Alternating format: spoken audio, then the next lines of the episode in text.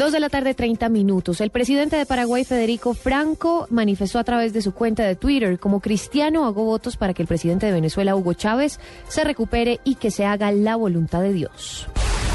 En un operativo desarrollado en un puesto de control, la policía capturó a una pareja que se movilizaba en una motocicleta con 2.500 gramos de estupefacientes. Esto en la vía que, que conduce a Morelia a la altura de Cofema, en el departamento de Caquetá. La Fiscalía General de la Nación inició una investigación preliminar contra dos actuales gobernadores del país, quienes presuntamente tendrían nexos con el paramilitarismo. Asimismo, abrió una investigación contra otros 13 por irregularidades contractuales durante su administración.